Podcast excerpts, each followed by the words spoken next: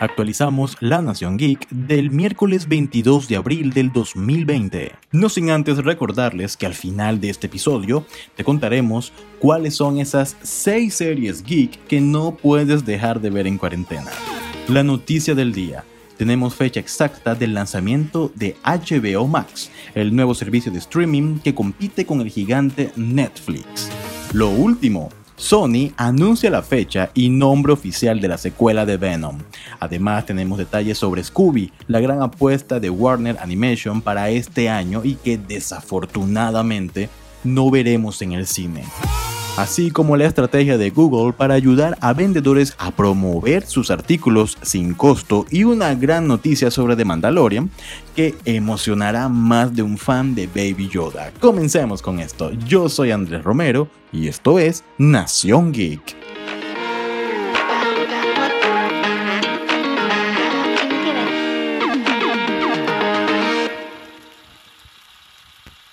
Agenden en su calendario el día 27 de mayo, pues es el día en el que llegará el esperado servicio de streaming de Warner HBO Max. La plataforma se convierte en la noticia del día porque con su llegada se intensifica la batalla por obtener la corona del streaming que este 2020 ha cobrado una importancia altísima debido al confinamiento a causa del coronavirus. El servicio que emitirá la popular serie de culto Friends tendrá un valor de 14,99 dólares al mes.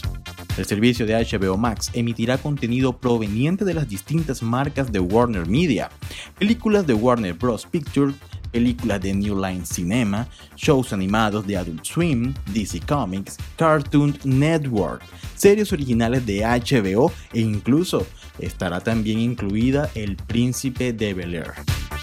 Un servicio que ofrecerá más de 10.000 horas de contenido, estará disponible en múltiples dispositivos como Amazon Fire, Apple TV, Roku, dispositivos Android y por supuesto iOS.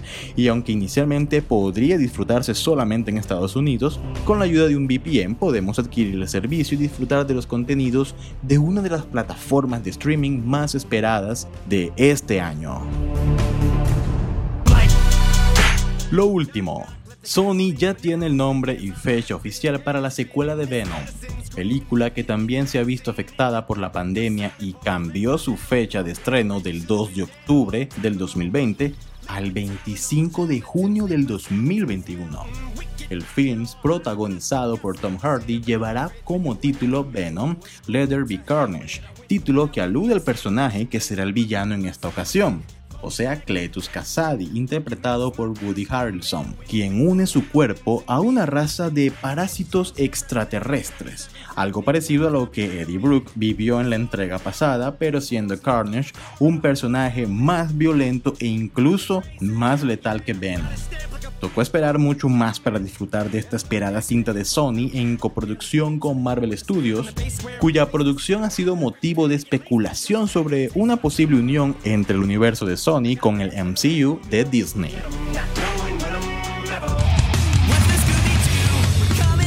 Bueno, este año eh, no entendía muy bien el panorama cuando de cintas de animación se refieren no estaba muy al tanto de lo que ofrecería DreamWorks o Illumination y lo único que veía en el horizonte era Unidos de Pixar y Scooby de Warner, película que esperaba demasiado. Luego de ver los trailers y descubrir el apartado visual también elaborado por el estudio y una historia que prometía varios momentos de diversión e incluso de nostalgia.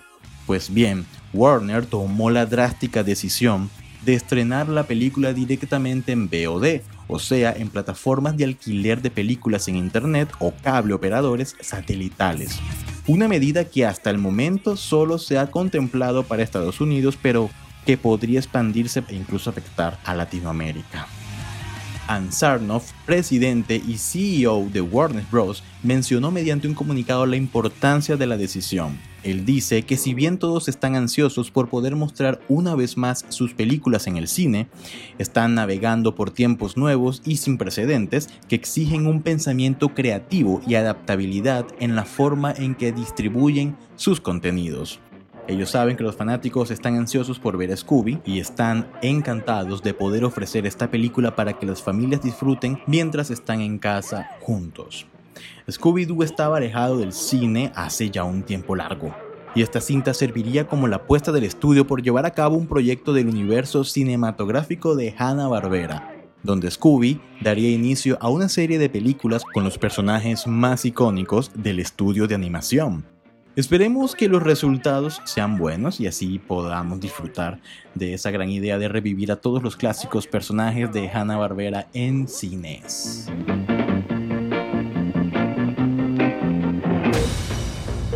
¿Tienes un negocio y quieres potenciar tus ventas en tiempos de coronavirus? Pues atento porque Google ayudará a vendedores a promover totalmente gratis sus artículos en una nueva plataforma de compras. Si bien los resultados de búsquedas para la sección de compras de Google provenían de anunciantes que ofertaban en términos de búsquedas específicos como teléfonos o equipos de entrenamiento, ahora contará con una plataforma al mejor estilo de Amazon, eBay o Mercado Libre. El cambio, que entrará en vigor la semana del 27 de abril, se produce en momentos en que las ventas físicas se han visto afectadas por el confinamiento y para combatir la pandemia del coronavirus, Google ha puesto manos a la obra para agilizar el lanzamiento de su plataforma. A medida que las tiendas y otros negocios han cerrado sus puertas, las compras en líneas se han visto disparadas para ayudar a las personas a comprar suministros esenciales. Pendientes todos, si tienen la posibilidad de ofertar sus productos online, Google es una grandiosa idea.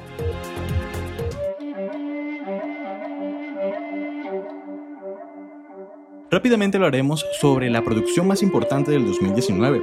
Hablamos de The Mandalorian, la serie revelación de Disney Plus. Y es que según Variety, John Favreau, el creador de la serie, ya se encuentra trabajando en los guiones para la tercera temporada de la exitosa producción.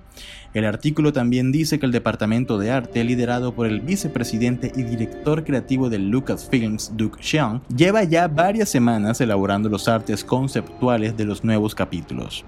La segunda temporada de la serie está programada para octubre del 2020 y desde ya genera mucho hype entre los fans de Baby Yoda.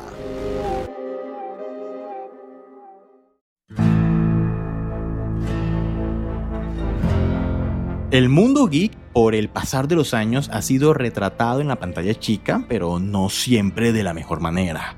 Muchas veces tienden a ridiculizar a fanáticos de cómics o ciencia ficción, pero en los últimos años, el crecimiento de series dedicadas a los geeks ha tenido una alta aceptación por la audiencia en general, logrando comprender de una mejor manera a los locos por las convenciones de cómics, amantes a las premieres de Star Wars, por ejemplo, e incluso adictos a la tecnología.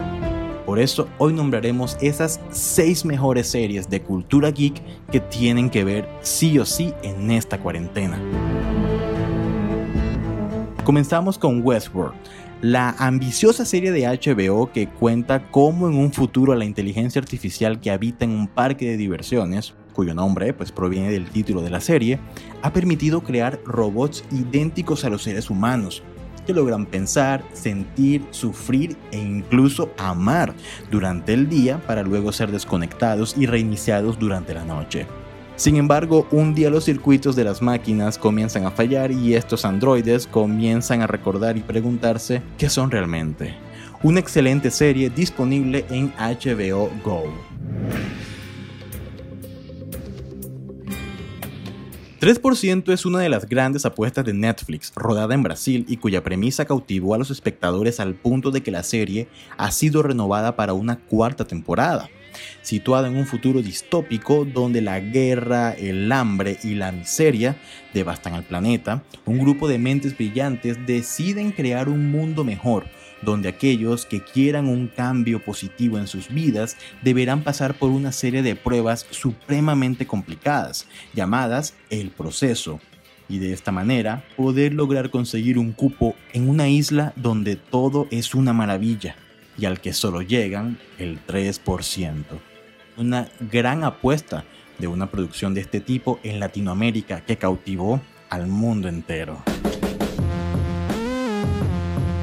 Silicon Valley, como su nombre lo indica, está ambientada en esta zona de la bahía de San Francisco, hogar de las empresas de tecnología más grandes en el mundo, como Apple o Alphabet, la casa matriz de Google.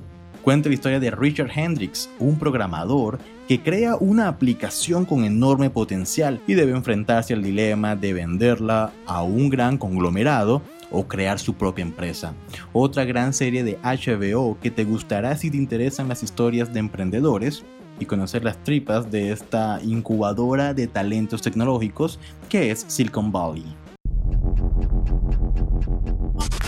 En el 2015, Netflix se hizo con los derechos de producción de una de las ficciones que a la fecha se ha convertido en una serie de culto para los amantes del género. Les hablo de Black Mirror, una serie antológica que conglomera varios telefilms por temporadas de no más de cuatro capítulos, y abarca diversos temas con la tecnología en su versión más distópica como único hilo conductor. De la clonación de seres humanos a las redes sociales como mecanismo de control de la población, pasando por la posibilidad de borrar recuerdos para vivir en un falso mundo de felicidad. Esta serie es perfecta si eres un poco tecnófobo o si por el contrario te apasiona la tecnología. Mr. Robot está protagonizada por el oscarizado Rami Malek. La serie nos narra cómo un especialista en ciberseguridad, un genio que vive en depresión y ansiedad, es reclutado para formar parte de un grupo de hackers. Este grupo es dirigido por Mr. Robot, que tiene como objetivo hacerse con los datos del gigante bancario E-Corps y así cancelar los créditos contraídos por la gente, un estilo de Robin Hood. Una serie excelente si te gustan realmente los thrillers.